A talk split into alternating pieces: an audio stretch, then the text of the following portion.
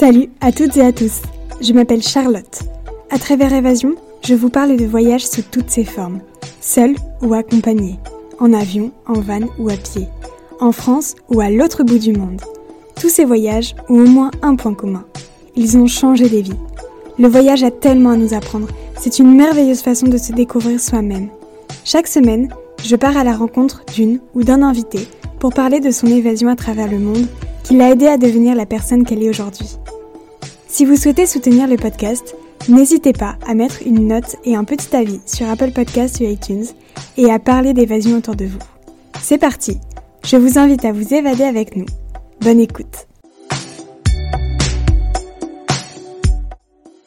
Et je dirais que c'est ça le plus grand enseignement, c'est de se faire confiance, de prendre sur soi, de prendre le temps aussi, de se poser, de se confronter à ses sentiments, à son ressenti. Dans ce nouvel épisode, nous accueillons Jeanne. Après un coup de foudre pour Hong Kong lors d'un échange universitaire, elle y est retournée quelques années après avec son compagnon pour y vivre. Au départ, ils avaient prévu d'y rester un an. Au final, cette expatriation a duré 4 ans. Ce merveilleux changement de vie a aidé Jeanne à combattre son anxiété. À Hong Kong, elle a également vécu une incroyable étape dans la vie d'une femme. Elle y a donné naissance à son fils. En 2017, Jeanne a créé le fabuleux podcast Basilic, dans lequel elle parle d'écologie et d'initiatives positives. Avec Jeanne, nous parlons donc de son arrivée dans cette ville, du quotidien sur place, de la place de l'écologie à Hong Kong, de ce que cette expérience magique lui a apporté de son retour en France un peu compliqué et pas du tout comme elle l'avait imaginé à cause de la crise sanitaire. Je vous propose de partir pendant quelques minutes à Hong Kong avec Jeanne. Bienvenue dans Évasion. Coucou Jeanne, comment vas-tu? Coucou Charlotte, ça va très bien et toi? Très bien, merci. Euh, pour commencer, je te propose de te présenter en quelques mots. Alors, je m'appelle euh, Jeanne, comme tu l'as dit, j'ai 31 ans, je suis la maman d'un petit garçon qui va bientôt avoir, euh, qui a eu deux ans, pardon, oh là là, ça passe vite, et je suis euh, podcasteuse à mon compte pour le podcast Basilic, qui est un podcast indépendant que j'ai créé en, en 2017 et qui traite d'écologie et d'initiatives positives. En 2015, tu es partie dans le cadre de tes études en Thaïlande puis après, un an plus tard, tu es parti vivre à Hong Kong avec ton compagnon pendant 4 ans, si j'ai bien compris. Pourquoi ces destinations? Alors, très bonne question. Euh, je suis allée en Thaïlande parce que l'opportunité euh, est venue euh, à moi. Enfin, venue à moi, non, mais je devais, je devais faire un stage de, de fin d'études après avoir effectué une année en alternance. Et je devais faire un stage, donc j'aurais pu rester dans la structure où j'étais euh, initialement, mais j'ai choisi de changer parce que j'avais envie d'aller à l'étranger. Je n'avais jamais fait euh, d'Erasmus. Et c'était toujours un, regret. Enfin, voilà, au fond de moi, je sentais qu'il fallait que, que, je parte et j'avais toujours eu envie de partir à l'étranger. Euh, c'était vraiment quelque chose qui me tenait à cœur. Et donc, j'ai cherché des moyens, sauf que quand tu as étudié le droit, c'est pas évident de partir faire euh, un stage à l'étranger. Le droit, c'est quand même euh, bah, très, euh, très ancré dans, dans, le pays où tu fais tes études, à moins de faire du droit international. Et moi, en plus, j'avais fait du droit de l'environnement, donc encore plus compliqué. Mais dans ma classe, en, en Master 1, il y avait un, un Thaïlandais, Vekin, qui était plus âgé que nous, il devait avoir 40 ans. Et on s'est liés d'amitié et en fait, il m'a euh, proposé de faire un stage, enfin de me mettre en contact avec la cour administrative de Bangkok pour y faire un stage au pôle euh, environnement. Et donc euh, j'ai sauté sur l'occasion, j'ai rempli tous les papiers qu'il fallait, j'ai étudié toutes les possibilités, voilà, vraiment j'avais très très envie d'y aller. J'y suis allée, c'était passionnant, c'était très très riche et, et c'est comme ça en fait que que je suis allée en, Thaïlande pour faire mon stage. Donc j'y suis restée euh, quelques mois, je ne sais plus, je crois que c'était un stage de deux mois et demi ou trois mois. Et après, je suis restée un petit peu pour voyager, donc euh, c'était une petite expérience, mais j'étais euh, j'étais ravie. Et en fait, quand nous étions en Thaïlande au tout début de mon stage, mon copain était en vacances, lui, et on a été, on est allé à, à, Hong Kong en fait rendre visite à un ami de Paris qui vivait là-bas maintenant. Et là, euh, énorme coup de foudre. Et j'ai dit, j'ai dit à mon copain qu'il faudrait qu'on vienne vivre ici un jour, et, c'est ce qui s'est passé un an plus tard. C'est trop bien. Et du coup, des pays comme la Thaïlande et la Chine sont des pays connus pour être assez différents. L'un a une réputation très cool, euh, assez dépaysant, alors que concernant la Chine, on dit davantage que c'est un pays strict, euh, hyper droit, euh, tout en restant bien sûr dépaysant. Qu'est-ce que tu penses de ces deux réputations? Je pense qu'elles sont qu'elles sont justes mais, euh, mais Hong Kong a quand même cette particularité d'être, euh, en tout cas à l'époque, je, ne sais pas comment la situation euh, actuelle va évoluer, mais à l'époque c'était quand même encore un, un, régime assez, assez spécial qui était fortement imprégné de, des Britanniques qui ont vécu pendant très longtemps. C'était très différent de la Chine continentale. Euh, moi, j'avais eu l'occasion de, de, voyager pendant un mois euh, en Chine quand j'avais 18 euh, ans avec une de mes meilleures amies et, et on était partis toutes les deux en sac à dos. Bon, à l'époque, la Chine, c'était en, c'était en 2008, donc la Chine, ils parlaient très peu anglais, c'était assez compliqué de, de, se déplacer, etc. Mais c'était une super expérience. Et justement, quand on est arrivé à Hong Kong pour y passer le week-end, euh, déjà, déjà, quand tu arrives euh, en avion euh, au-dessus d'Hong Kong, tu te rends compte que c'est en fait une multitude d'îles. Tu, après, tu peux observer l'île principale avec une densité de construction très impressionnante, des gratte-ciels, un relief hyper, hyper présent en fait que tu n'imagines pas forcément. Et une fois euh, qu'on a passé le week-end à Hong Kong, j'étais justement surprise par la, liberté et le, et, oui, le côté très, euh, très calme de la ville. Pourtant, c'est une énorme mégalopole de 7 millions d'habitants, mais, mais finalement, il y a un côté très calme. Et quand tu arrives de Bangkok, où, où moi je faisais mon stage, Bangkok, c'est très très agréable aussi, mais c'est très différent et Bangkok euh, c'est une ville qui va à 1000 à l'heure avec des milliers d'heures d'embouteillage des voilà c'est une ville euh, très différente et en fait euh, j'ai tout de suite accroché avec Hong Kong et ce côté très moderne de la ville par exemple une différence il y a très peu de scooters à Hong Kong euh, voilà, tu as un côté effectivement plus droit, mais tout, tout en restant très agréable. Et j'ai pas du tout retrouvé la Chine un peu euh, austère que j'avais pu rencontrer euh, en, 2008, en 2008 lorsque je voyageais en Chine continentale. Est-ce que tu es parti en ayant des a priori ou des stéréotypes en tête? Et est-ce qu'ils se sont avérés être vrais? Non, je pense pas que j'avais d'a priori ou vraiment aucun en fait, euh, Hong Kong, c'était pas euh, une ville que j'avais euh, imaginé visiter un jour. J'avais jamais vraiment envisagé de, de m'y rendre. voilà, autant la Thaïlande, ça, fait rêver et j'y étais déjà allée pour, pour ses plages merveilleuses et, et son eau translucide. Hong Kong, très franchement, si, si cet ami n'y vivait pas, je ne pense pas qu'on y serait allé pour passer le week-end. Et donc j'avais j'avais très peu d'images. Euh, mon père y était allé euh, il y a plus de 30 ans avec un ami. Et, euh, il m'avait raconté l'histoire de, cette ville, de ce port au parfum, comme on l'appelle, de, des petites embarcations, du ferryboat qui traverse. il m'avait raconté tout ça, mais c'était il y a tellement longtemps que je pensais que la ville avait énormément changé.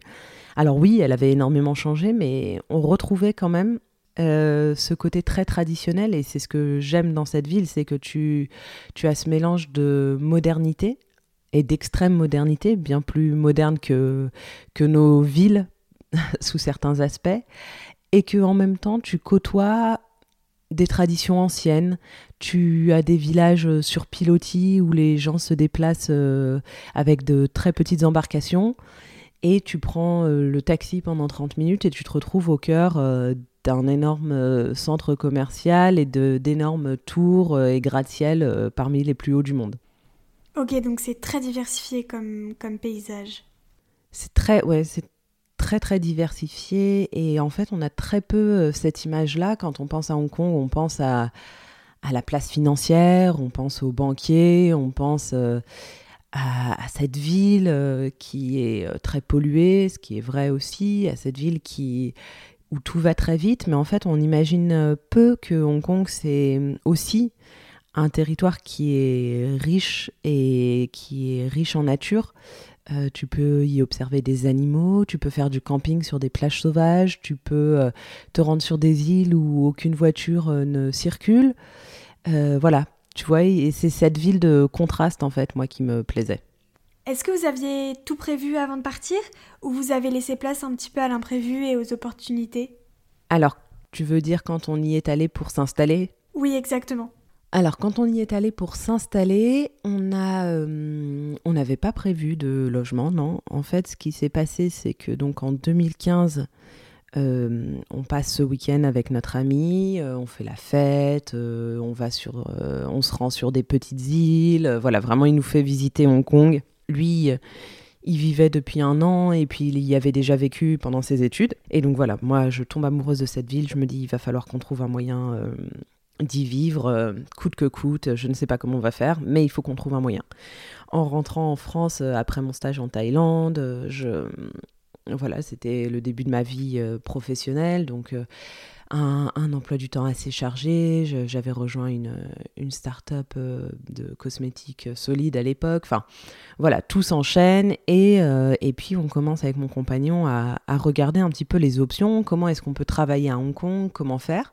Et on découvre qu'ils ont le, le PVT, donc le Working Holiday Visa, comme il existe en Australie, en Corée, euh, dans plein de pays. Et on se dit, OK, il, faut qu'on postule, il faut qu'on candidate, et puis si ça marche, euh, c'est génial, on pourra tenter l'aventure. Il se trouve qu'à l'époque, mon copain euh, avait 28 ans, qu'il allait avoir 29 ans en janvier, donc il nous restait finalement très peu de temps, puisqu'il faut déposer le dossier avant tes 30 ans, et te rendre sur le territoire avant tes 30 ans. Euh, donc on a déposé le dossier, et on a eu la réponse au mois de janvier nous disant, nous informant que notre dossier avait été accepté et qu'on pouvait se rendre euh, à Hong Kong euh, pour euh, un an pour y travailler. Donc là, énorme soulagement, très très grand bonheur. je me souviens, voilà, appeler nos parents, leur, leur annoncer la bonne nouvelle. On était, on était vraiment ravis.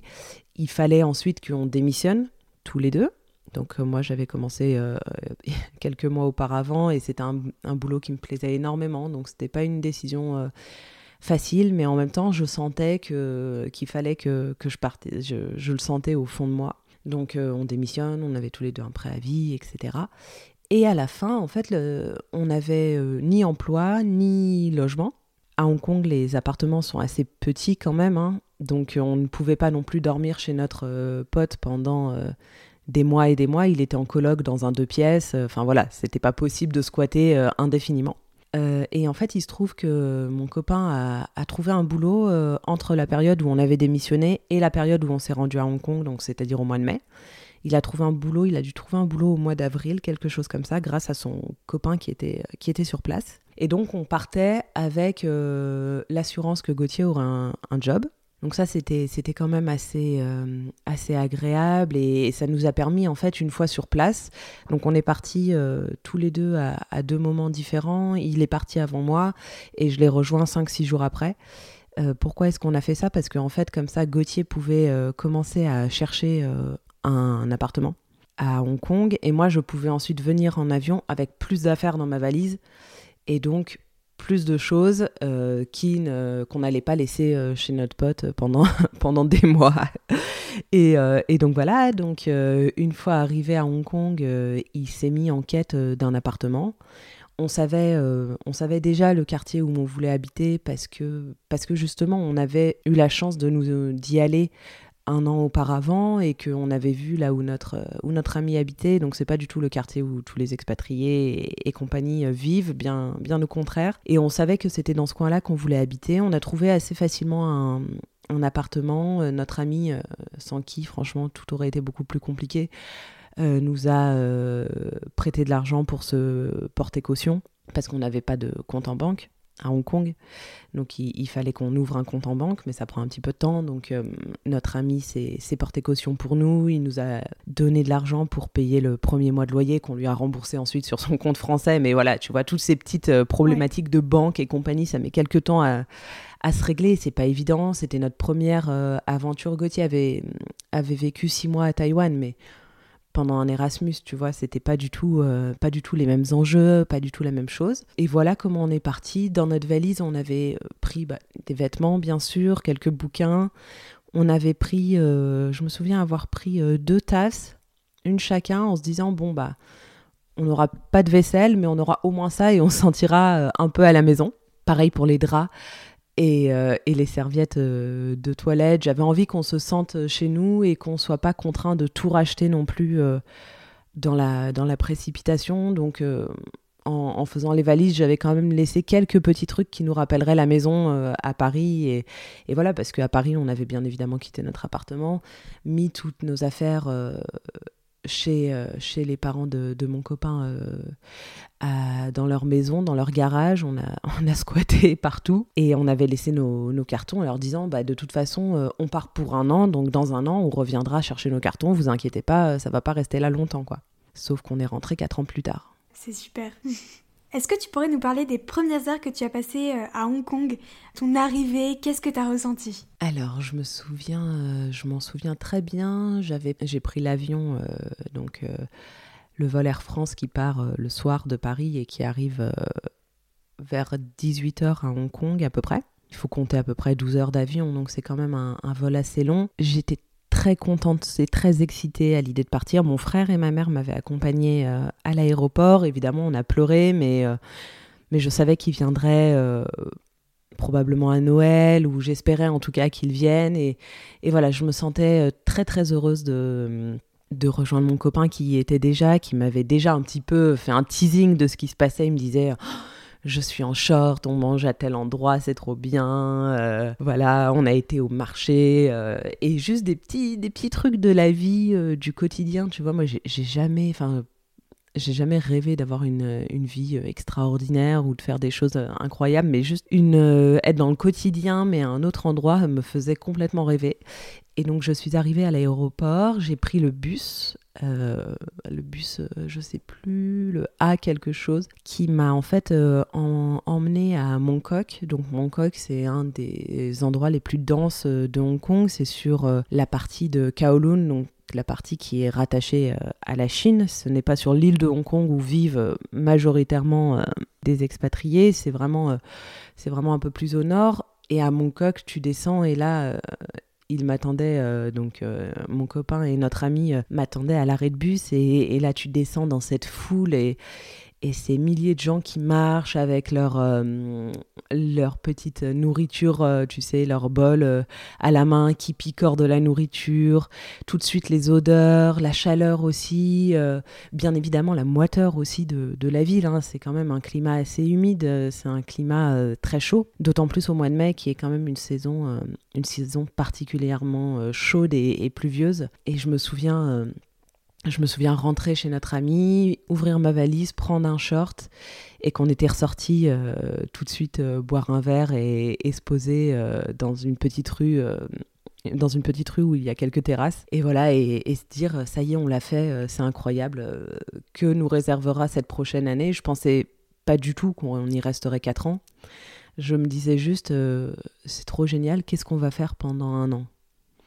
C'est vraiment formidable d'avoir euh, d'avoir une petite routine euh, dans un pays qui n'est pas le nôtre à la base et, euh, et d'avoir réussi à se construire ce, petit cocon. Exactement, moi c'était vraiment ce dont j'avais envie.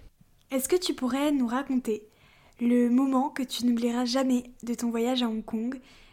J'ai une petite idée pour cette question, mais je t'en prie.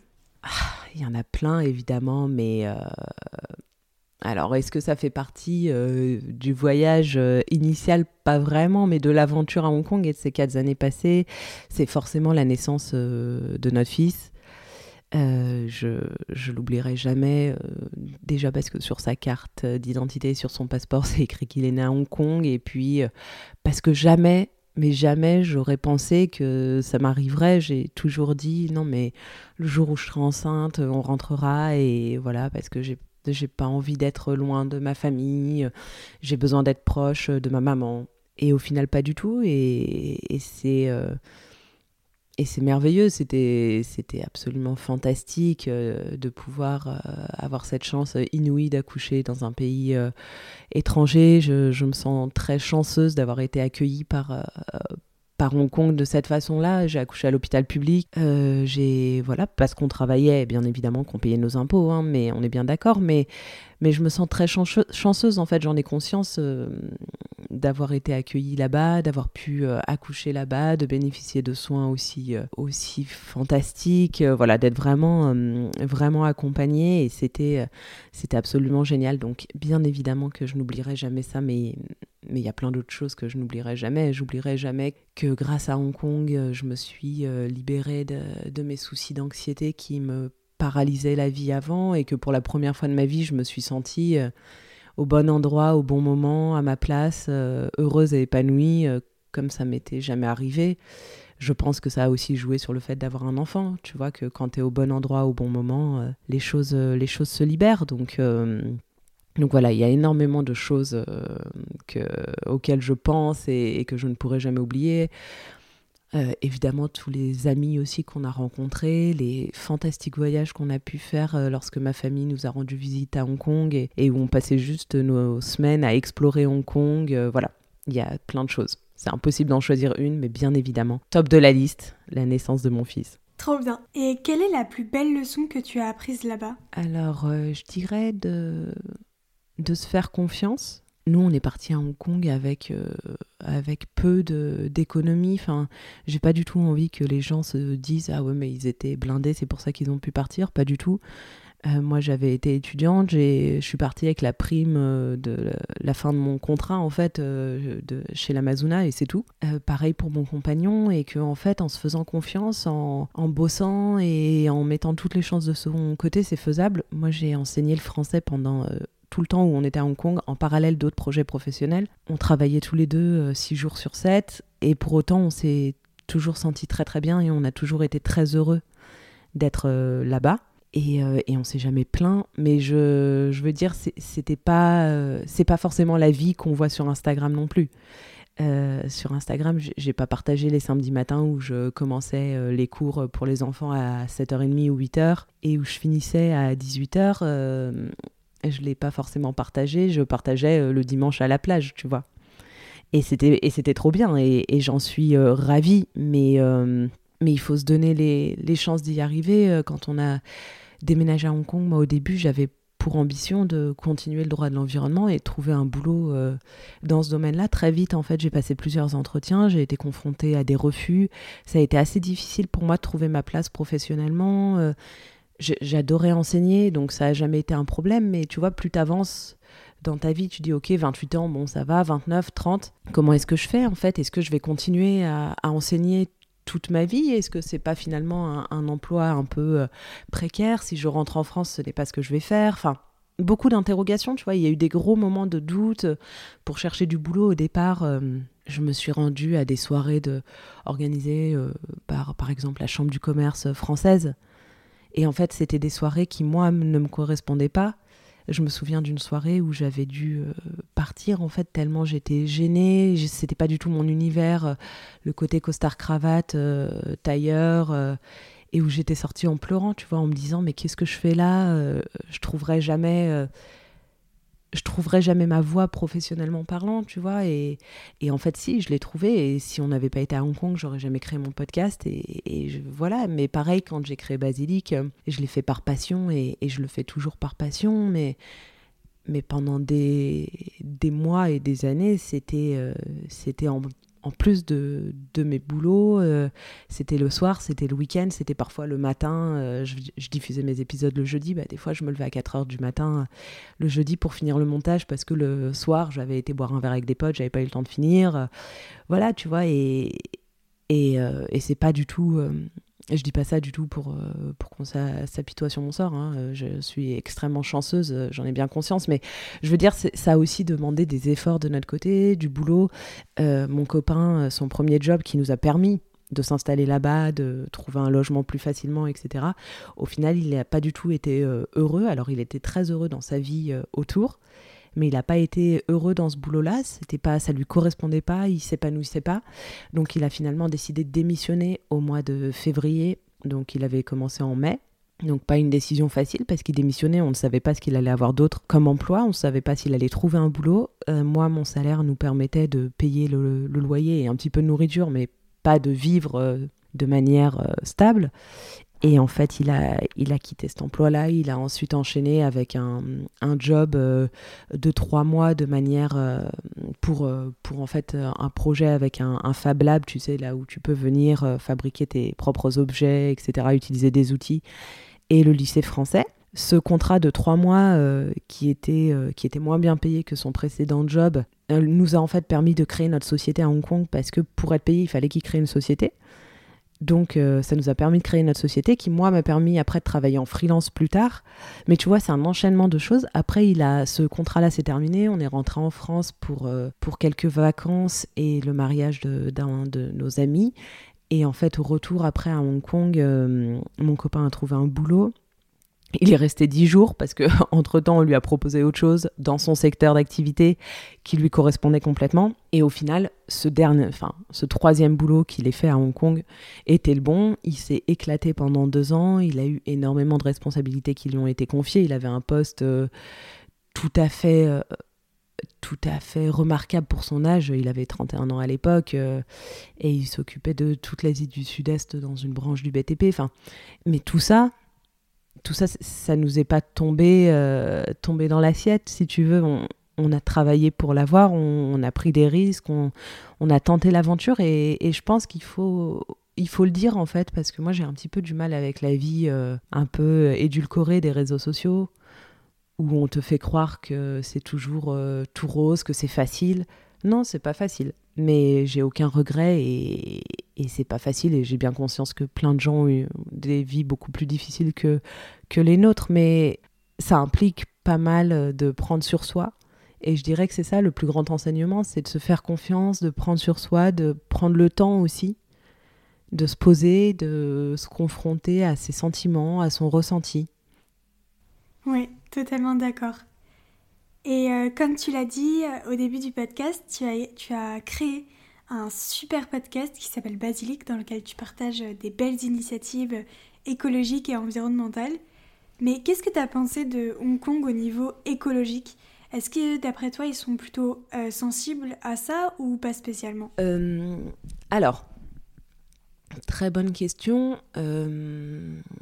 difficile d'y répondre. en fait, Hong Kong tu observes une certaine fracture entre les citoyens et le gouvernement. Euh, à l'échelle gouvernementale, j'ai trouvé que peu de choses étaient mises en place finalement, qu'on se questionnait peu sur euh, la gestion des déchets, qu'il y avait beaucoup de déchets qui étaient encore enfouis. Quand je dis beaucoup, c'est énormément hein, de déchets. Hong Kong enfin, consomme énormément de plastique à usage unique. Il y a aussi, il faut prendre en compte aussi le fait que Hong Kong, euh, en, en, 2004, ils ont 2004, il me semble, hein, ils ont vécu une épidémie comme nous on vit aujourd'hui le Covid. Ils ont vécu l'épidémie du SARS. Euh, ça les a beaucoup beaucoup affectés. Il y a eu énormément de morts. Ça a été traumatisant. Euh, à partir de ce moment-là, je pense que le plastique à usage unique a fait un bond et qu'on l'a utilisé tout le temps, pour tout. Euh, on en est venu à emballer euh, un pamplemousse dans du plastique alors qu'il était encore euh, avec sa peau. On en est venu à tout mettre en barquette, voilà, et pour des raisons d'hygiène. donc déjà, il y a, cet héritage-là qui n'est pas anodin. Hein. Il y a aussi le fait que ce sont des questions qu'on se pose moins pour l'instant, comme nous, en fait, on se les posait pas il y a quelques années. Ce sont des questions qu'on se pose moins. Mais, mais en quatre ans là-bas, j'ai quand même assisté à l'ouverture de, je crois, quatre ou cinq boutiques vrac en quatre ans. sur un territoire de 7 millions de personnes. Donc c'est déjà beaucoup, hein, 4 ou 5 boutiques vrac à l'échelle de Hong Kong, c'est énorme. Et des boutiques qui étaient, qui étaient tenues à la fois par des locaux et des personnes des expatriés, des, voilà, des personnes euh, nouvelles arrivantes. Donc il y avait quand même une certaine effervescence. Ensuite, grâce au podcast, j'ai rencontré plusieurs copines qui en fait œuvraient euh, pour la protection de l'environnement à Hong Kong. Une qui a un média qui s'appelle Green Queen, qui partage énormément de ressources euh, sur, sur Hong Kong, sur des alternatives écologiques que j'ai rencontrées d'ailleurs et que j'ai interviewées, euh, pour le podcast, une autre qui s'appelle Fanny Moritz, qui est devenue une très bonne amie, pareil que j'ai interviewée, qui elle avait créé le premier site euh, zéro déchet de Hong Kong. Elle a participé à des salons, elle a fait des conférences au sein de grandes entreprises, et donc elle a contribué à cette prise de conscience et à cet essor euh, du mouvement, euh, du mouvement écolo à Hong Kong. Euh, je pense aussi à Paula de, de l'entreprise Green is the New Black qui, elle, accompagnait les entreprises dans leur stratégie développement durable et qui a aussi créé un festival, le, premier éco-festival, on pourrait appeler ça, d'Asie. Elle l'a créé à Singapour, puis après elle l'a apporté à Hong Kong, puis maintenant à Paris très prochainement à la caserne. donc donc en quatre ans, j'ai assisté à énormément de changements. Je pense qu'on n'en est qu'au début. Mais après, euh, l'avantage de, Hong Kong, euh, en tout cas à l'époque, c'est que face à une opinion euh, publique très mobilisée, le gouvernement a su réagir, par exemple avec l'interdiction des, des plastiques à usage unique au McDo, par exemple, enfin, je te donne un exemple comme ça, mais et du jour au lendemain, tu n'avais plus de paille au McDo, mais vraiment du jour au lendemain. Et ça, ce sont des transformations qui ont lieu à une échelle très très rapide.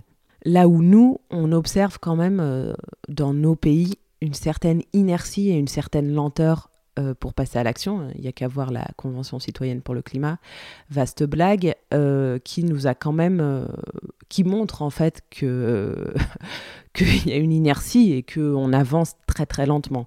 Donc, donc au final, tu vois, je pense que la pollution est, plus forte là-bas mais j'ai confiance parce que je sais qu'ils sauront avancer euh, vite et efficacement.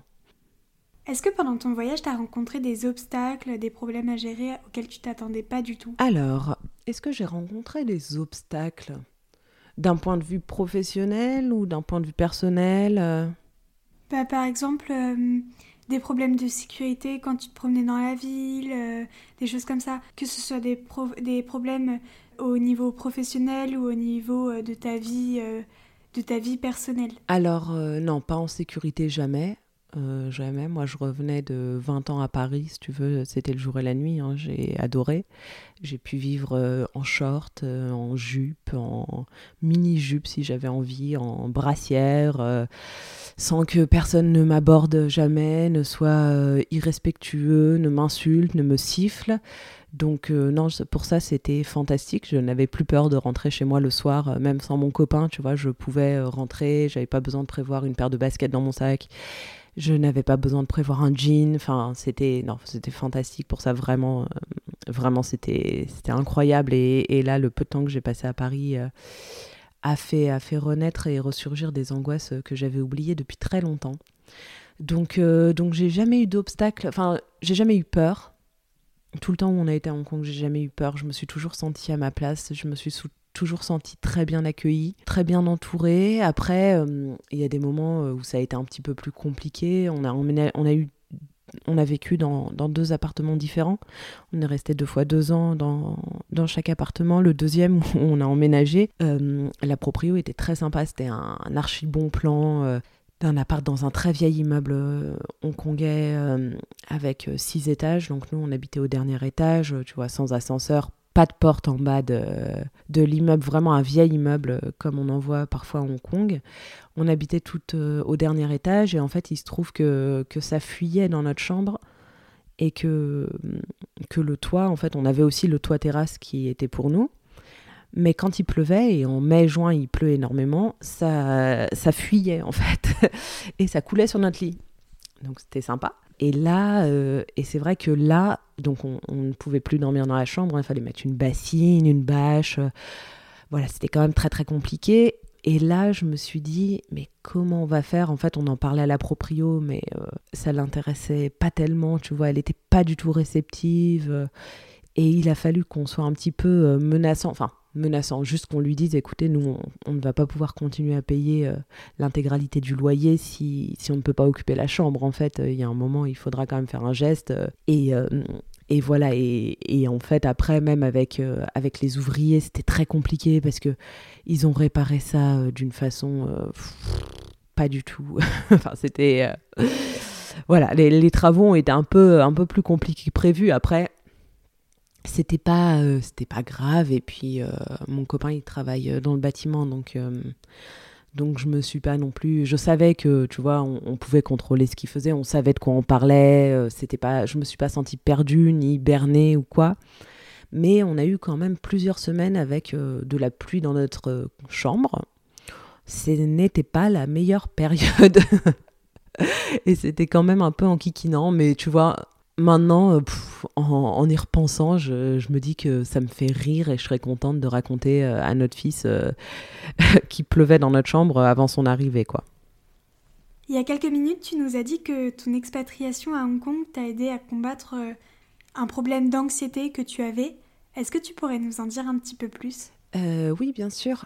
Alors en fait, euh, moi j'ai souffert euh, d'anxiété euh, généralisée à partir de la fin de mon master 1. Je devais aller faire un, master 2 à Limoges et j'y suis jamais allée en fait parce que, parce que j'ai eu ma première crise d'angoisse en faisant mes cartons. J'ai trouvé un appartement à Limoges, je me suis installée là-bas mais ma situation et, et, mon état de santé faisaient que c'était impossible en fait pour moi d'étudier à Limoges je, je, subissais trop d'anxiété et je ne pouvais pas, donc ça a été très difficile aussi d'avouer euh, à, mes parents que finalement euh, ça n'allait pas être possible et que ce déménagement on l'avait fait pour rien. Euh, ça a été très très compliqué, mais ils ont tout de suite compris aussi que j'étais dans une situation qui était qui était insoutenable en fait et intenable. Donc, euh, donc ils, m'en ont pas voulu, bien sûr, même si moi euh, je m'en voulais euh, énormément d'avoir gâché cette opportunité fantastique d'étudier dans et de suivre les enseignements des meilleurs professeurs de droit de l'environnement de France, parce que le, master de Limoges, c'est un master très ancien en fait en droit de l'environnement. C'est rare, à l'époque c'était rare les masters en droit de l'environnement. Et celui de Limoges était vraiment réputé et beaucoup de professeurs que j'admirais en fait euh, y travaillaient. Ça a été très très difficile. Ça c'était euh, c'était à peu près euh, un an, un an et demi avant qu'on parte vivre à Hong Kong. Et, et en fait le fait de jamais j'aurais cru que, que moi, euh, Jeanne, 28 euh, ou 27 ans à l'époque, euh, vivant avec une anxiété généralisée, je pourrais m'installer à l'étranger et y vivre. Ça me paraissait surréaliste. Je, je, savais que j'en rêvais, mais je me disais, bah non, de toute façon, ce n'est pas pour moi. comment est-ce que je vais faire C'est impossible. voilà, moi, je suis, je ne suis pas capable de faire ça. et ça a été très très difficile. Et, et en fait, de, quand je suis allée, alors surtout en Thaïlande, à Hong Kong, ça allait déjà mieux, mais quand je suis partie en Thaïlande, je venais de finir mes années de, psychothérapie avec, euh, avec ma psychologue et, et je venais de, de finir ce travail-là. Je suis partie, euh, je l'ai vu la veille avant de partir en Thaïlande et je partais en Thaïlande toute seule.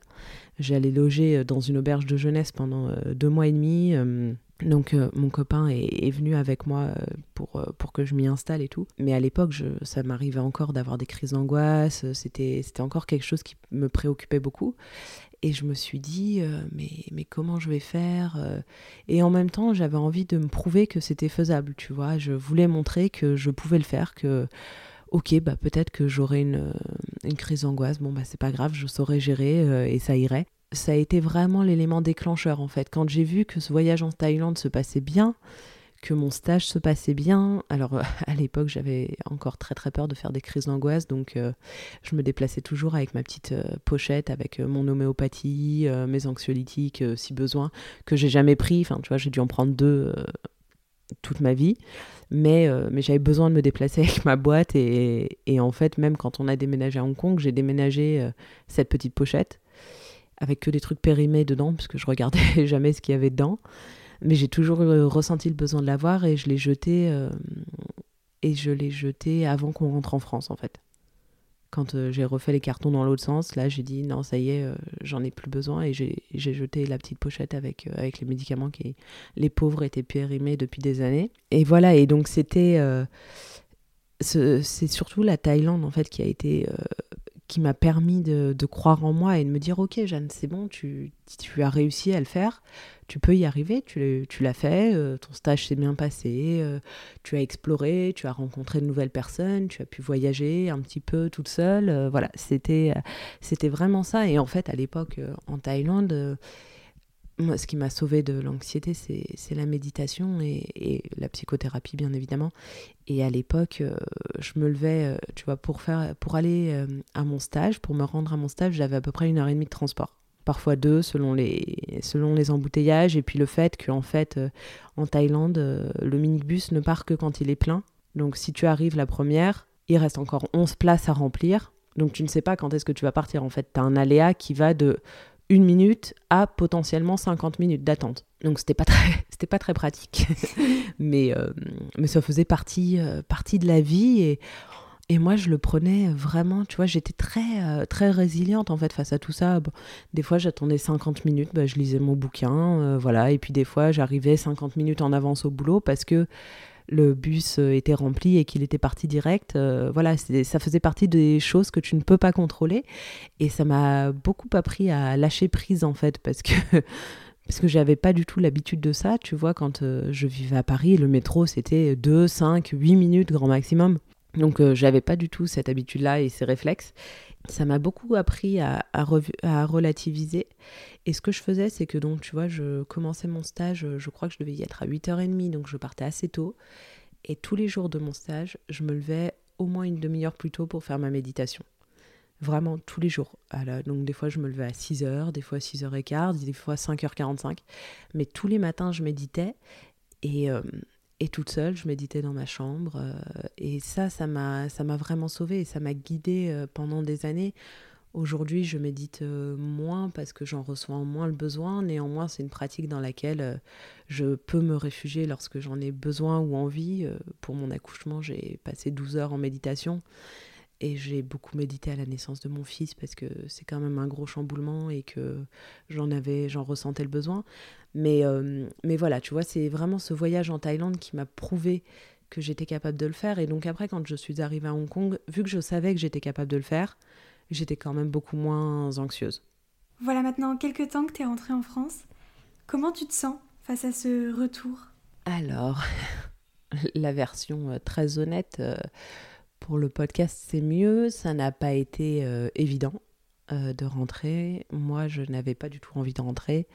On est rentré parce que mon compagnon était muté à Singapour et qu'on ne se sentait pas l'envie de recommencer à zéro, dans une nouvelle ville, loin, etc. Mais, euh, mais si j'avais pu, je, serais restée à Hong Kong. Après, là je, donc là, je te parle de ma position en, en février 2020. Euh, la position que j'ai aujourd'hui, c'est qu'on a bien fait de rentrer. On a bien fait de rentrer parce que quand tu vois euh, déjà, un, la situation politique à Hong Kong, euh, moi je n'aurais pas pu cautionner tout ce qui s'est passé. Alors désolée si ça froisse certains auditeurs qui sont pro, pro Chine, le débat n'est pas là, mais, mais moi je n'aurais pas pu cautionner tout ce qui s'est passé. Ça aurait été très difficile de supporter, de supporter ça. c'est très difficile pour moi de voir de jeunes manifestants emprisonnés. Très difficile aussi de voir mes étudiants complètement résignés et complètement déprimés. Euh, donc, euh, donc ça aurait été, euh, ça aurait été terrible.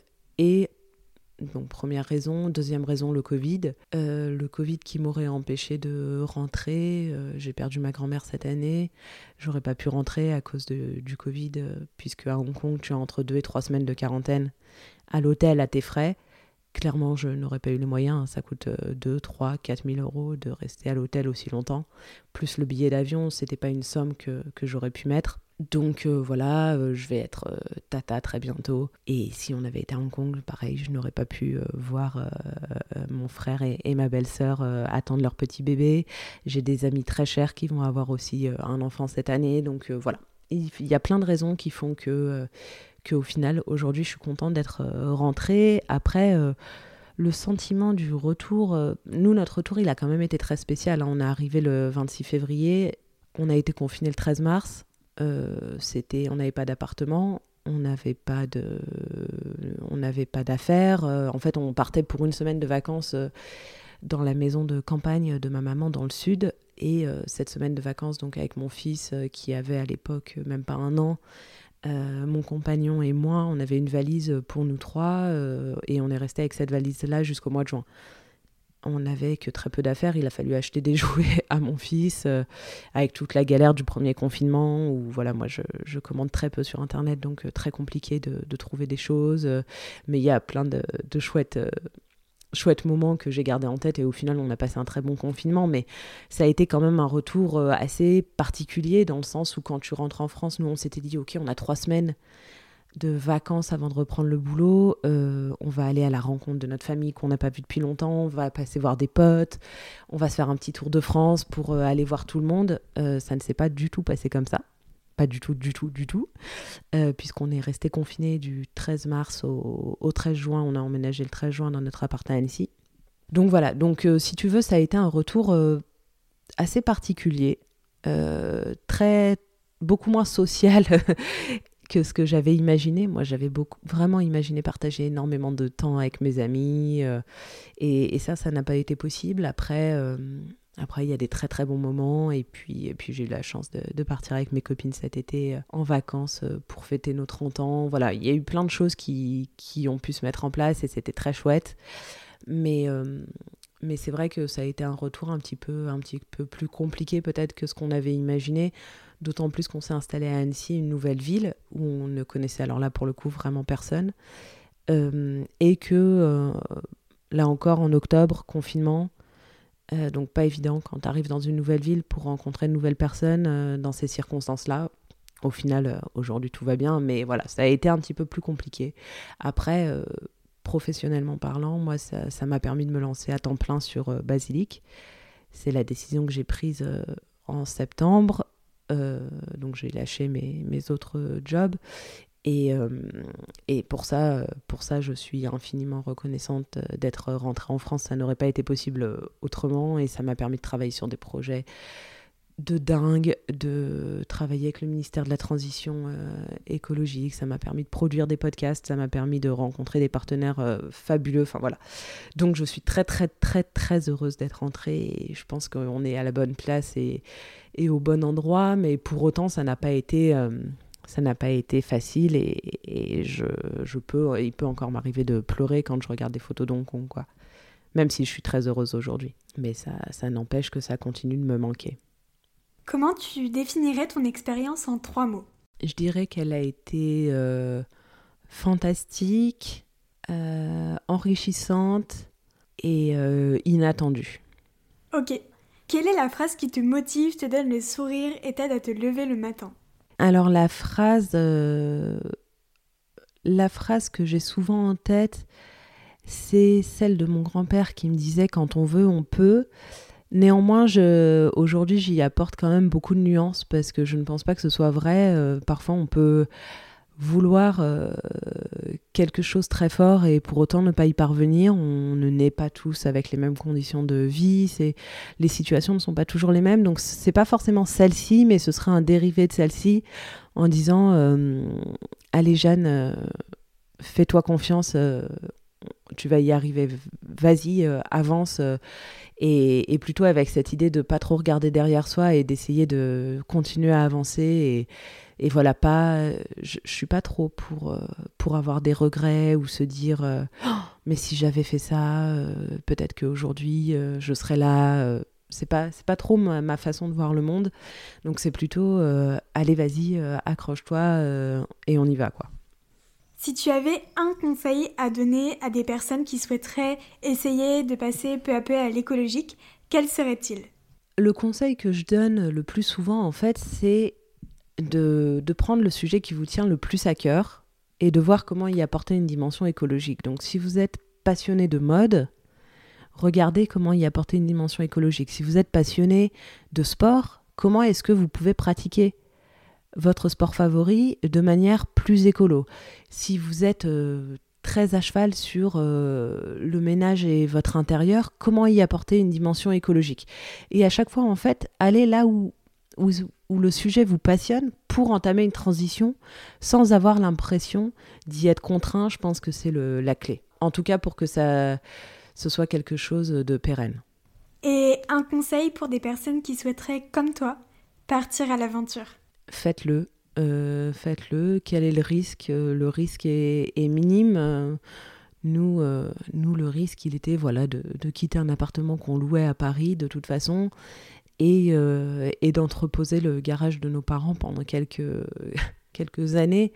Mais, mais faites-le, faites-le. Partez avec peu d'affaires un petit sac à dos, euh, enfin une grosse valise, un sac à dos, et, en fait on voit que nous on a vécu euh, très très modestement à Hong Kong, modestement dans le sens où on n'a pas racheté beaucoup de choses, si tu veux. Euh, pendant très longtemps, on n'avait que cinq assiettes et que des petites assiettes. On n'avait pas de grandes assiettes.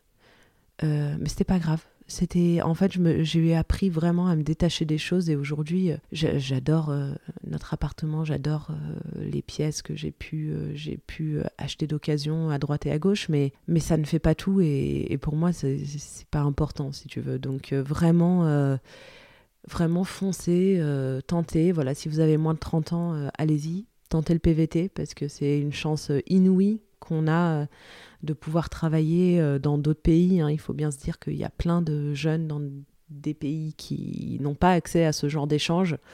Donc, euh, donc autant en profiter, ils ont été créés pour ça, ils sont là pour ça. Euh, sachez que dans les pays où le PVT existe, des entreprises sont demandeuses aussi, qu'elles sont à la recherche de jeunes à employer en PVT, donc c'est gagnant-gagnant et il faut foncer quoi.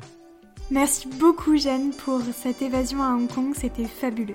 Merci beaucoup Charlotte, j'aurais aimé euh, pouvoir euh, te transmettre euh, les odeurs et, et les effluves de sport au parfum, mais bon, pas possible encore. Merci du fond du cœur d'avoir écouté l'épisode, en espérant qu'il vous a plu et qu'il vous a donné envie de vous évader. Vous pouvez également retrouver Évasion sur Instagram, sur le compte évasion.podcast sur lequel vous pouvez m'envoyer un message pour me partager votre avis, des conseils ou vos expériences. Si vous avez aimé cet épisode, n'hésitez pas à mettre une petite note positive et un avis sur Apple Podcasts ou iTunes. Ça ne prend que deux minutes et ça m'aide vraiment beaucoup. Sur ce, je vous dis à la semaine prochaine et surtout n'oubliez pas que comme l'a dit Olivier Folmy, voyager, c'est partir à la découverte de l'autre. Et le premier inconnu à découvrir, c'est vous.